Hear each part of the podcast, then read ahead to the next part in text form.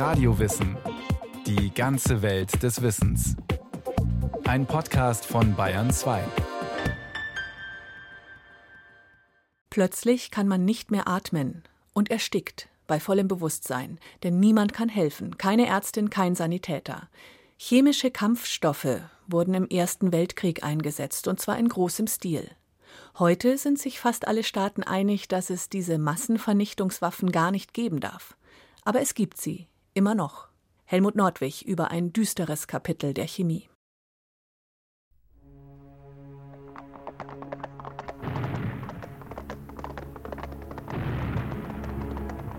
Er sei im Schützengraben gewesen, berichtet ein belgischer Soldat 1915. Alles war ruhig, als seine Kompanie plötzlich dichten Rauch sah, der aus den feindlichen deutschen Schützengräben aufstieg. Die Soldaten waren überrascht und neugierig, aber was eigentlich vorging, das ahnten sie nicht. Einen Brand bei den Deutschen vermuteten sie zunächst. Doch als der Rand der Rauchwolke sie erreichte, verbreitete sich plötzlich ein eigenartiger Geruch. Irgendetwas griff auch den belgischen Infanteristen in der Kehle an, so dass er glaubte, ersticken zu müssen. Plötzlich Geschrei um ihn herum. Einige verbündete französische Soldaten versuchten dem Rauch zu entkommen. Mehrere fielen zu Boden und riefen, wir sind vergiftet.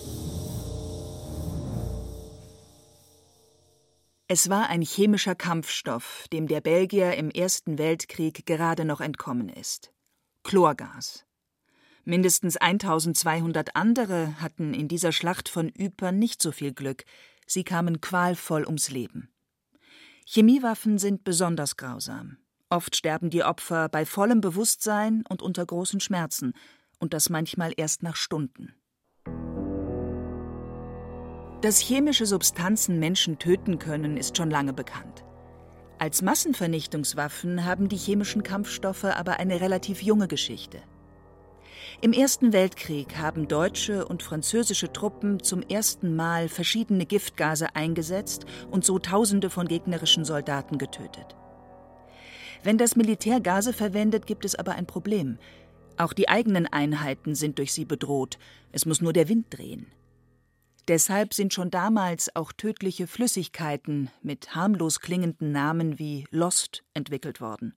Sie können zum Beispiel mit Geschützen, Raketen oder Flugzeugen ins Kampfgebiet gebracht und dort versprüht werden.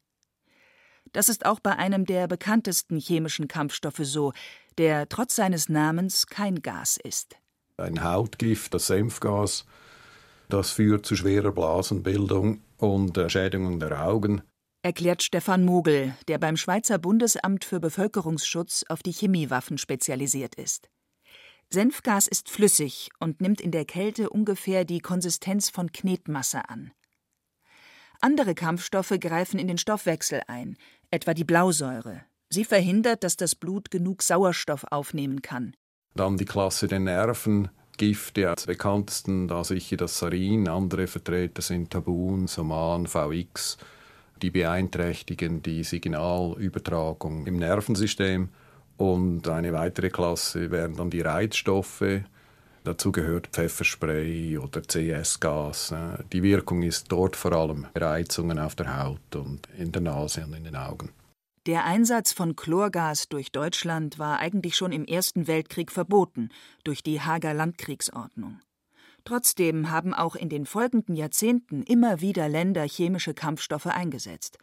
Großbritannien im heutigen Irak, die Sowjetunion gegen aufständische Tschechisten, Spanien in Marokko, Italien in Äthiopien. Nicht zuletzt hat Deutschland während des Zweiten Weltkriegs mit Chemiewaffen massiv aufgerüstet. Eingesetzt wurden sie damals nicht, gleichwohl ist das heute ein großes Problem. Denn diese deutschen Chemiewaffen liegen heute auf dem Grund der Nord- und der Ostsee. Dort haben die Siegermächte nach dem Zweiten Weltkrieg diese Kampfstoffe versenkt. Jens Sternheim arbeitet im Umweltministerium von Schleswig-Holstein und gehört zu einer Gruppe von Fachleuten, die ermittelt haben, um welche Menge es geht. Auf dem Grund der Ostsee lagen rund 50.000 Tonnen äh, chemische Munition chemische Kampfstoffe auf dem äh, Grund der Nordsee im weiteren Sinne, muss man sagen, weil es das Skagerrak betrifft, ungefähr 200.000 Tonnen versenkt nach dem Zweiten Weltkrieg in ungefähr 45 Schiffen. Das zeigen Unterlagen der Alliierten, die Deutschland nach dem Krieg entwaffnet haben. Sie haben zunächst versucht, die Chemiewaffen an Land zu vernichten. Angesichts der ungeheuren Mengen war das aber aussichtslos. So haben sich die Siegermächte dazu entschieden, die Kampfstoffe im Meer zu versenken. In der Ostsee vor allem einzelne Fässer und Kartuschen, die in Raketen eingebaut waren. Rund um die Insel Bornholm, wo die Ostsee sehr tief ist, gibt es deshalb große Gebiete, die für Schifffahrt und Fischerei gesperrt sind. In der Nordsee ist die Versenkung anders abgelaufen. 200.000 Tonnen sind komplett mit Schiffen versenkt worden. Man muss sich das so vorstellen, dass das alte Schiffe waren, die zum Teil gar nicht mehr mit Maschinen laufen konnten aus eigener Kraft, sondern hingeschleppt wurden und die wurden dann mit Beschuss zum Sinken gebracht. Die Schiffe waren zusätzlich noch mit konventioneller Munition beladen, damit das Sinken letztendlich schneller geht. Und deswegen liegt heute am Meeresgrund eben alles durcheinander und rostet vor sich hin. Aus damaliger Sicht war das eine endgültige Lösung. Jedenfalls die beste, die zur Verfügung stand. Aber weil die Schiffe und Fässer jetzt rosten, werden die chemischen Kampfstoffe nach und nach am Meeresgrund freigesetzt. Bei vielen Substanzen wie Tabun oder Sarin ist das glücklicherweise kein großes Problem, weil sie im Wasser zu ungiftigen Stoffen zerfallen, wenn auch langsam. Doch es gibt vor allem einen Kampfstoff, bei dem das anders ist, und der macht den Löwenanteil des versenkten Materials aus, das knetmassenähnliche Senfgas. An die Oberfläche wird es nicht steigen, äh, weil es schwerer ist als das Medium Wasser. Es bleibt also unten, aber was gewiss ist, die Fässer, die Behältnisse, sind ja nicht nur Fässer, es sind ja auch bei Rohrwaffenmunition beispielsweise die Kartuschen, die rosten durch. Es ist nicht eine Frage des Ob, sondern es ist eine Frage bis wann. Es gibt jetzt schon Freisetzungen, ja, das wissen wir. Wir haben in einem internationalen Projekt festgestellt, dass sich Kampfstoffe schon in Fischen nachweisen lassen. So könnten sie letztlich sogar auf unserem Teller landen. Denn Fischer arbeiten in der Nord- und Ostsee unter anderem mit Grundnetzen. Das verteilt die Kampfstoffe auch noch. Dazu kommt, dass am Meeresgrund immer mehr Kabel und Pipelines verlegt werden. Windparks entstehen. Und zwischen der deutschen Insel Fehmarn und Lolland in Dänemark ist ein Tunnel am Meeresgrund geplant. Dadurch werden die alten Chemiewaffen wieder gefährlich. Es wäre also geboten, wenigstens die Senfgasbestände vom Meeresgrund heraufzuholen und an Land zu vernichten. Im Prinzip ist das mit Robotern möglich. Es ist aber wegen der Sicherheitsvorkehrungen sehr aufwendig, wie ein entsprechendes Projekt in Japan gezeigt hat. Jens Sternheim. Wenn Sie mich fragen, ist das selbstverständlich eine von uns als Fachleuten favorisierte Lösung. Allerdings bleibt noch die Kleinigkeit der Finanzierung von solchen Maßnahmen und dafür muss erstmal ein großer und breiter gesamtgesellschaftlicher Konsens hergestellt werden, denn die Kosten werden enorm sein. Beziffern lassen sie sich bis jetzt nicht. Und es gibt auch noch keinen konkreten Plan, wie 250.000 Tonnen Chemiewaffen vom Grund der Meere geborgen werden könnten. Ab 1961 wollte die Bundeswehr wieder chemische Kampfstoffe in ihrem Bestand aufnehmen und sie aus den USA beschaffen. Das zeigen vor kurzem freigegebene Dokumente. Dazu ist es nicht gekommen, weil das US-Außenministerium den Plan vereitelt hat. Aber die Supermächte selbst haben weiter mit chemischen Waffen aufgerüstet. Erst 1997 ist ein völkerrechtliches Übereinkommen in Kraft getreten, das 193 Staaten ratifiziert haben, die Chemiewaffenkonvention. Sie verpflichtet dazu, Bestände offenzulegen und zu vernichten, sagt der Rüstungskontrollexperte Oliver Meyer. Er arbeitet bei der Stiftung Wissenschaft und Politik. Die Sowjetunion und die Vereinigten Staaten hatten große Mengen ähm, von Chemiewaffen entwickelt. Beide haben fast äh, 70.000 Tonnen zusammen deklariert, das heißt angegeben unter dem Chemiewaffenübereinkommen. als sie dem Abkommen äh, beigetreten sind. Wenn man sich vorstellt, dass von den modernen Chemiewaffen schon im Mikrogrammbereich äh, Mengen tödlich wirken können, ist klar, dass hier eine Überrüstung stattgefunden hatte, die wirklich unglaublich war. Ende des letzten Jahrhunderts waren sich fast alle Staaten einig. Chemische Kampfstoffe sind zu verabscheuen, sie sollen geächtet werden. Auf dem Gebiet der Vertragsstaaten wurden UN-Inspektionen eingeführt, um die Vernichtung zu überwachen. Angesichts der gewaltigen Mengen dauert sie bis heute an. In den USA müssen immer noch einige tausend Tonnen beseitigt werden.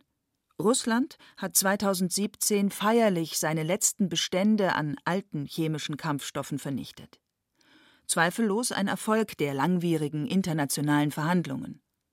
Dennoch, Israel hat das Chemiewaffenabkommen nie ratifiziert. Ägypten, Nordkorea und Südsudan haben es noch nicht einmal unterzeichnet. Das macht dem ehemaligen Generaldirektor der Organisation für das Verbot chemischer Waffen Sorgen. Ahmed Üzümcü. Uh, wir wissen nicht, ob diese Länder chemische Waffen besitzen. Das würden wir erst erfahren, wenn sie der Konvention beitreten. Dann müssen sie alles bekannt geben, was sie besitzen. So nicht. Uh, das ist beunruhigend.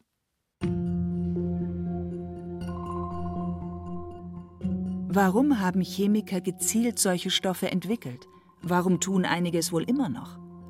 Möglicherweise deshalb, weil sich die wenigsten von ihnen mit Ethik befassen, auch in Deutschland nicht. In vier von fünf Chemiestudiengängen sind ethische Fragen nie Thema, hat eine Erhebung 2017 gezeigt. Und die Fachleute dürfen sogar an tödlichen Stoffen forschen, sofern sie daraus keine Kampfstoffe herstellen.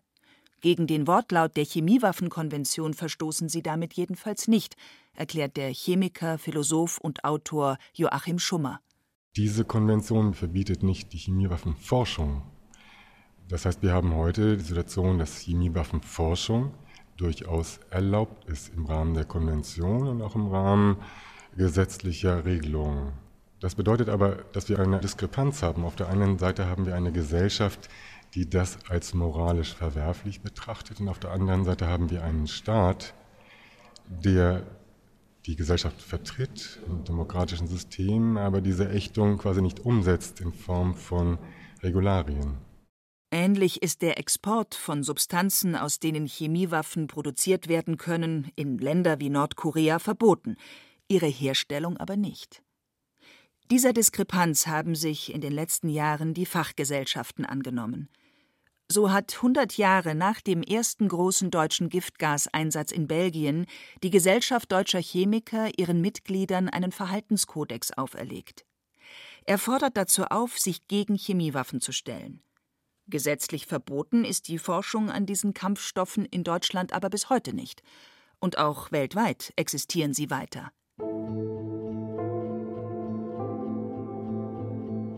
Nicht zuletzt gab es in jüngerer Zeit neue Chemiewaffenprogramme im Irak, in Libyen und in Syrien. Anders als früher wurden diese Kampfstoffe aber nicht mehr von einem Staat im Krieg gegen ein anderes Land eingesetzt. Sie dienen dazu, die eigene Bevölkerung gefügig zu machen. In Syrien sind mehrmals Fassbomben mit chemischen Giften eingesetzt worden, zum Beispiel im August 2013 östlich von Damaskus. Der fünfjährige Nabil klagt damals dem ARD-Korrespondenten sein Leid. Das Flugzeug kam und hat auf uns geschossen. Mein Bruder ist nach oben zu meinem Großvater gerannt und sagte ihm, komm runter. Sie kam runter in den Keller und dann hat mein Bruder sich übergeben. Mein Vater wollte ihm noch Wasser geben, dann fing auch er an zu brechen und ist gestorben. Alle anderen auch. Nur ich bin am Leben geblieben. Einen Monat später war dann auch Syrien auf Druck der USA gezwungen, der Chemiewaffenkonvention beizutreten.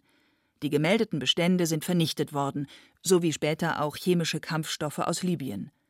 Unter anderem in der Lüneburger Heide, in einer Spezialanlage der Gesellschaft zur Entsorgung von chemischen Kampfstoffen GK in Munster. Die Sicherheitsauflagen sind dabei sehr hoch. Und geeignete Anlagen gibt es nicht in jedem Chemiebetrieb zum Beispiel einen sogenannten Kammerofen. Das ist nichts anderes als eine geschlossene Kammer, durch dicke Stahlwände gesichert, in der die Kampfstoffe verbrannt werden. Bis zu 1400 Grad Celsius sind dazu nötig.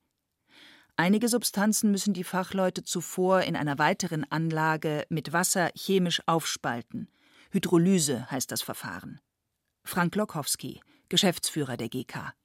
Die Vernichtung selbst ist zum einen nicht einfach, sondern der Umgang mit diesen Chemikalien ist hochgefährlich und die Verbrennung muss unter bestimmten Arbeitsumgebungen passieren. Das heißt, man muss geschlossene Anlagen haben, äh, die dazu in der Lage sind. Man muss das Hydrolyseverfahren durchführen können, man muss kühlen können. Diese Voraussetzungen waren beispielsweise in der libyschen Wüste nicht gegeben. Man hat es dem Hören nach wohl dort versucht. Und aus diesem Grunde suchte eben die internationale Gemeinschaft jemanden, der dieses professionell handhaben kann.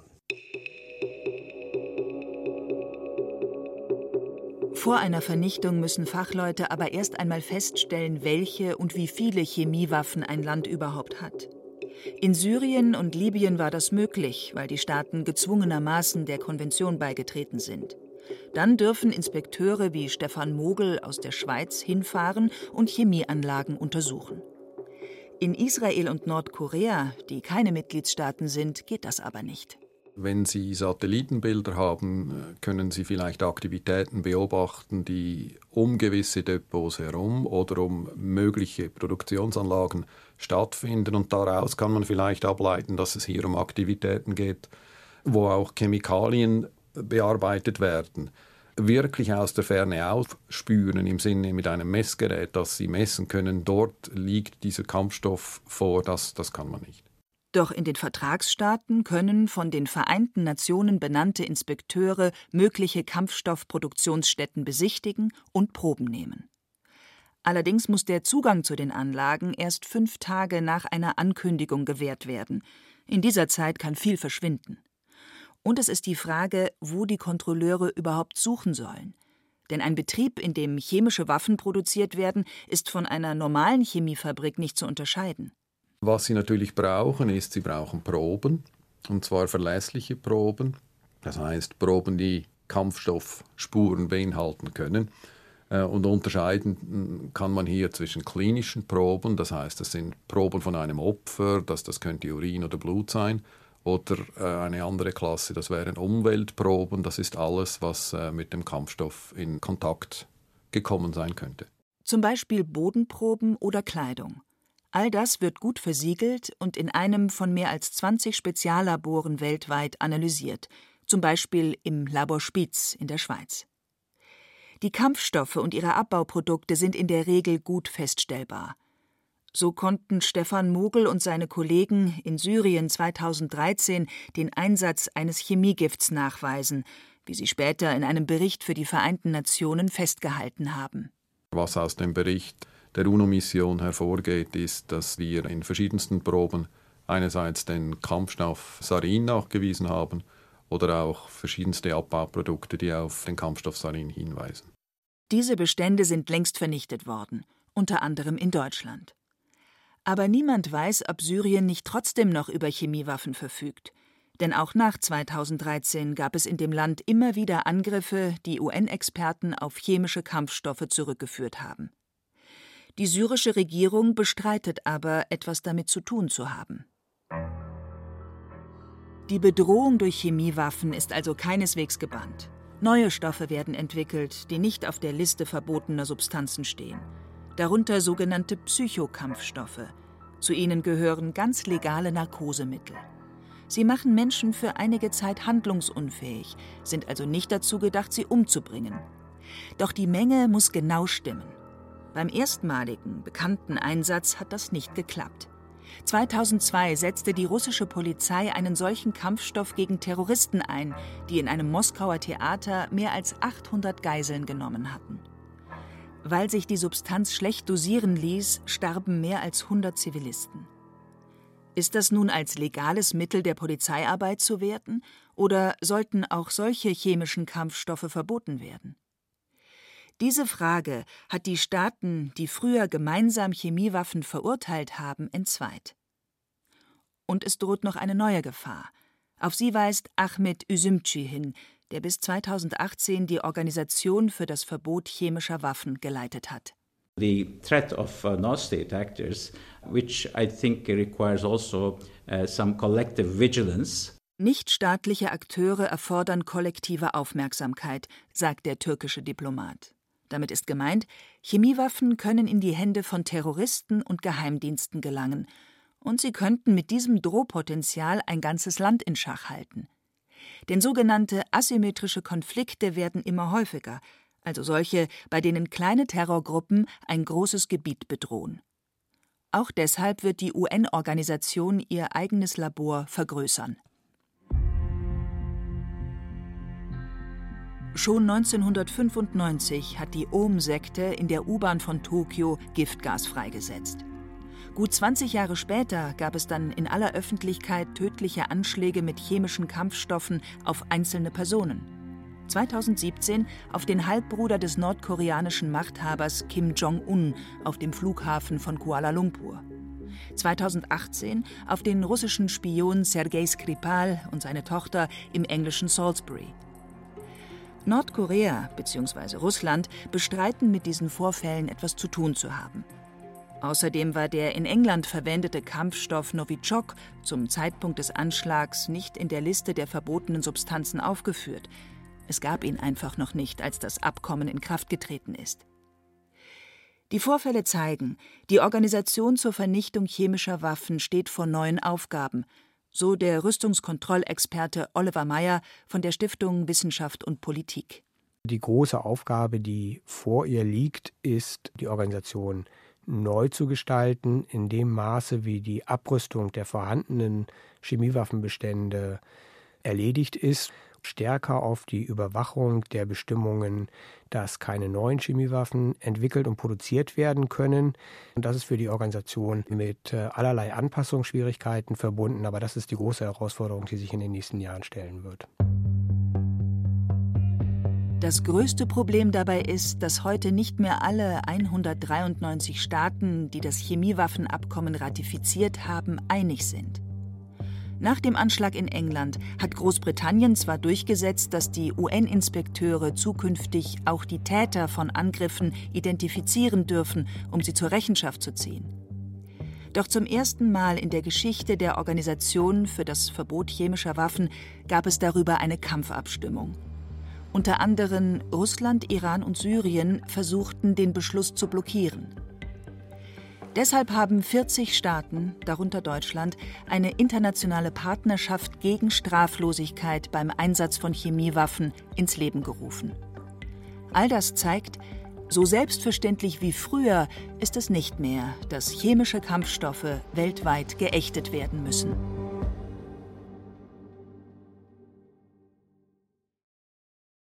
Das war Radio Wissen, ein Podcast von Bayern 2. Autor Helmut Nordwig. Regie Sabine Kienhöfer. Es sprachen Hemmer Michel und Frank Mannhold. Technik Adele Kurzziel. Redaktion Nicole Ruchlack. Wenn Sie keine Folge mehr verpassen wollen, abonnieren Sie Radio Wissen unter bayern2.de slash podcast.